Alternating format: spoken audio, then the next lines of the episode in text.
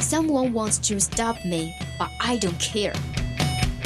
想了解欧美最新八卦，想学美国地道俚语，还想听暖心美文，怎么要求这么多呀？AE 通通为你寻来。想练听力、提口语，速速前来 Action English。Here is Bubbles and Lemon。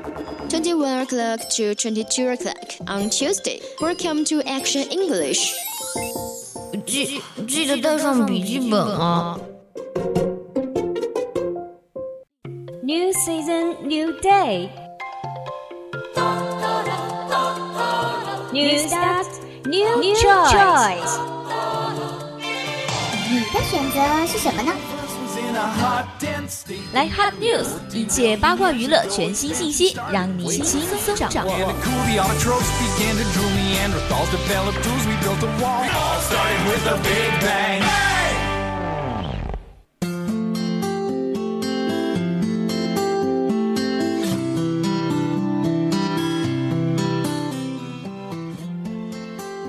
青春调频与您共享 The Youth FM, share with all you guys. Now you're listening to the Voice of Campus radio station.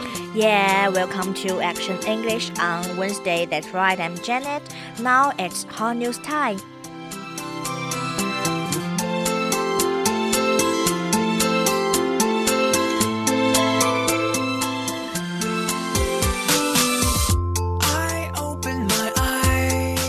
一条新闻呢，名字叫做“长得不好看”，可能因为你的名字没有取好。哎，其实我特别好奇，名字和人长得好看有没有什么关系呢？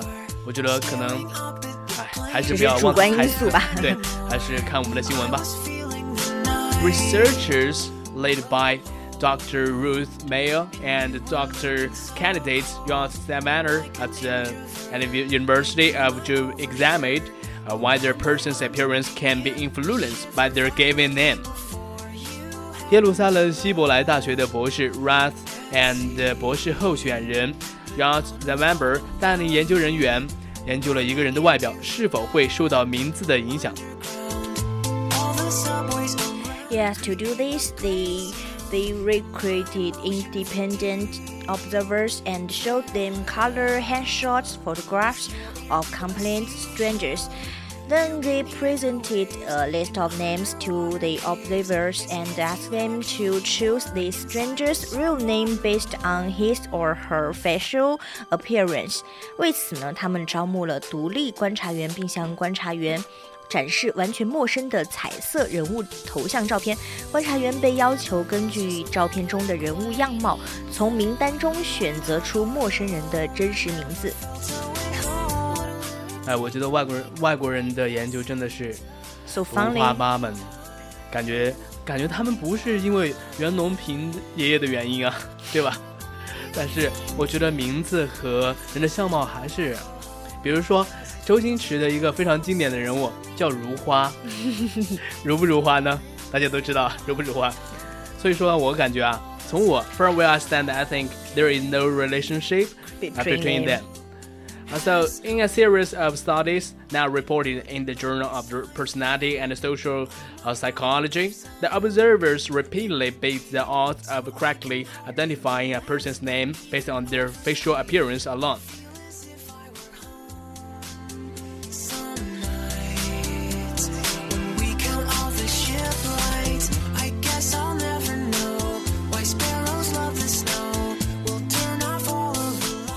在人格和社会心理学杂志所刊载的一系列研究中啊，观察员只依据面部表现来识别名字的正确率，多数的超过了理论上的概率值。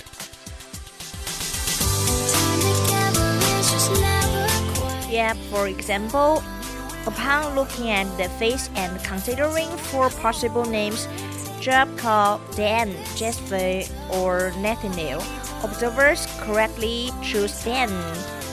39% of this time, significantly above the 25% chance level of a random guess.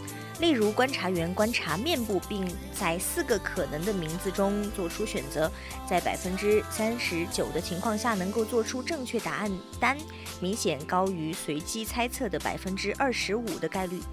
This effect held true even when the researchers controlled for age and ethnicity. Our research demonstrates that indeed people do look like their name, said Miss Truth, senior lecturer in the Department of Psychology at the Hebrew University of Jerusalem. Furthermore, we suggest this happens because of a process of self-fulfilling process, as we become what other people expect us to become. 即使研究员控制了年龄和民族这两个因素，上述结果依然成立。希伯来大学的高级讲师 Ruth 博士称啊，我们的研究表明，人们确实看起来像自己的名字。此外，我们的认为呢，其原因是因为我们自己的应验预言，因为我们会成为他人期待的成为的人。Yep, supporting the notion of a self-fulfilling prophecy, the researchers found that observers beat the odds of correctly guessing a person's names even when they were only allowed to see their hairstyle. This suggests that people may choose the hairstyle that fits a stereotype associated with their name. 研究人员发现，支持自我应验预言概念。当观察员只能通过发型猜测人名的时候，猜出人名的实际正确率依然高于理论的概率值。这表明人们可能会选择符合其名字刻板印象的发型。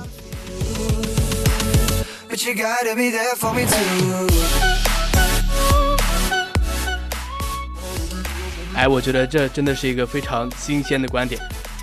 哎，其实我以前听到过一个这样的一个说法，就是说你从小 拿着你偶像的照片看，比如说谢霆锋啊，然后你就可能成为他，对吧？对你可能 慢慢的长着长着长着，就和他有点相似。其实可能和这个相似的有点相似吧，这个概念就是说，别人叫你的名字一直叫如花如花如花，你可能以后长得就和如花一样。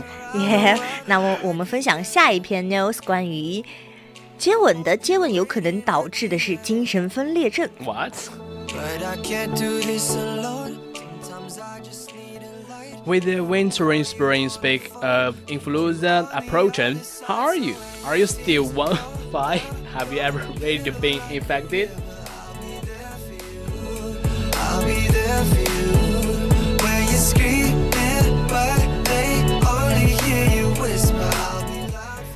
二零一八至二零一九冬季，啊和春季流行感冒季节已经来临，你已经准备好了吗？还是已经失守阵地了呢？其实刚才为什么会停顿一下呢？因为万家已经沦丧了，我已经感冒了。Yep, influenza is a respiratory infection disease caused by the influenza virus. Today we are going to talk about another viral infectious disease glandular fever, which may also be linked to schizotypal.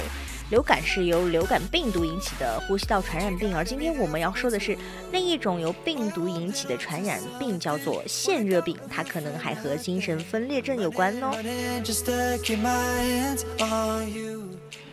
Having glandular fever as a teenager could increase your risk of the mania in later life, a study has revealed.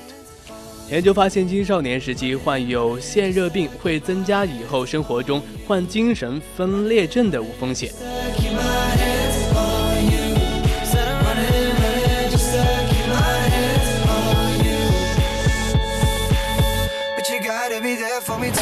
Yeah, the common virus spread by kissing was linked to the mental disorder by researchers at Johns Hopkins University, Baltimore.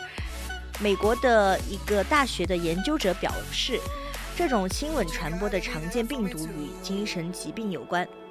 哎，我觉得，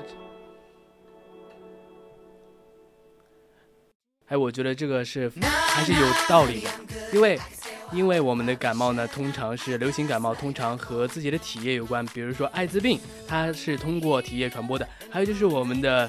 这个流行感冒也也通过亲吻传播，这是一个啊、uh,，That makes sense, right? Um, People with more than twice are like to have increased levels of grandiose fever type antibodies. The research found，研究表明啊，精神分裂患者呢体内拥有更高水平的腺热型抗体的几率呢会增加一倍。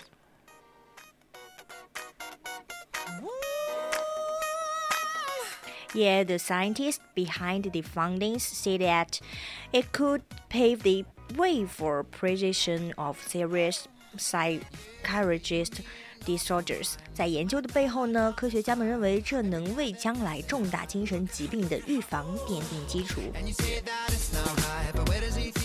However, the virus known in the US, the model cannot be treated and can only be controlled through good hearing.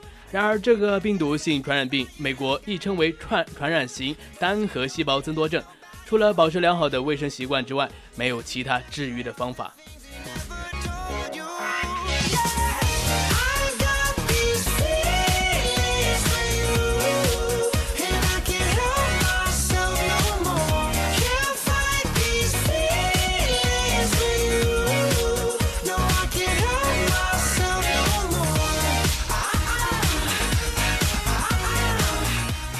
The last news about 华为折叠屏世纪大战，华为能否吊打三星呢？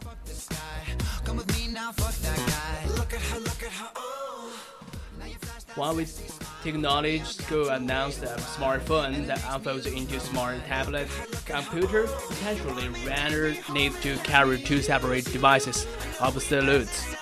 华为技术有限公司宣布推出一款可以展开成为 小型平板电脑的智能手机，它的出现呢，可能让携带两部独立设备的需求成为过计时啊。The Mate X supports next generation 5G networks will cost 2,299 euros efforts when released in the summer. When folded, the Mate X has a 60.6 inch display, but when opened out, it comes an 8 inch table linked computer at the second founding phone announced by a major fundamental within a week. 以二千 二百九十九欧元的价格开售。折叠后呢，Max X 的显示屏有六点六英寸，但展开时它就变成了一台八英寸的平板电脑。这是在同一周内两款由大型手机制造商发布的折叠屏手机。在舟山，三星发布了一个新品 Galaxy Fold。哇，这是什么神操作呀？因为手机变电脑，就是折叠之后就变电脑了。我真的非常期待这块电脑，这块手机，我手机和电脑已经分不清楚了，因为它手机就会变成电脑，而且而且这部手机发布之后呢，我觉得也不是一般人能够买买得起的，因为它要两千六百零六美元，折合人民币最起码都是一万多了，对吧 Okay, the market for smartphones is slowing, and the manufacturers are scrambling to find new ways to convince consumers they should upgrade their devices. Next generation high speed networks are still far away from mainstream availability. So, device makers are looking at new device form factors to conquer up excitement.